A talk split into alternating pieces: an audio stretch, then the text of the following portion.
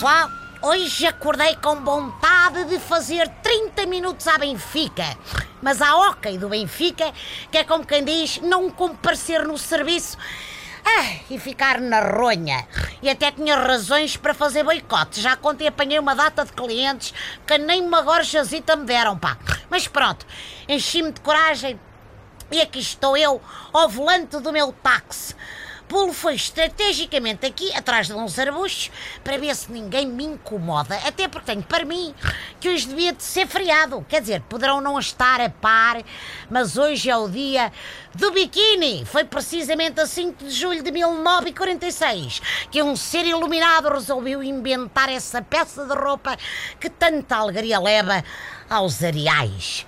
Já no século XXI, alguém se lembrou de inventar o triquini, mas isso é, já só foi estupidez, não é? Porque parece um fato de banho, foi parar às mãos da costureira errada e acabou todo estraçalhado.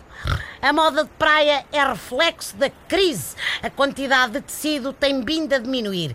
Agora é ver os homens todos com aqueles calções que parecem ter encolhido na máquina. É tipo cuecas, mas impermeáveis. Eu não me considero conservador, como sabem.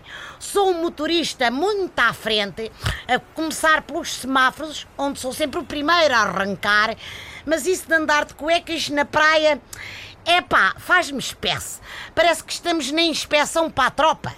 Há mais duas coisas esquisitas como o diabo na moda de praia. Por um lado, aquelas senhoras que levam uma espécie de poncho e depois os cavalheiros que vão de camisa, como se os tivessem apanhado a meio de uma reunião no escritório e levado para a costa. A minha indumentária para férias não tem nada que enganar bermuda do glorioso, naturalmente, camisola ou polo ou t-shirt do glorioso, toalha com o plantel estampado e boné com a cara do Mitroglou, que com aquele olhar nem o sol se atreve a aproximar.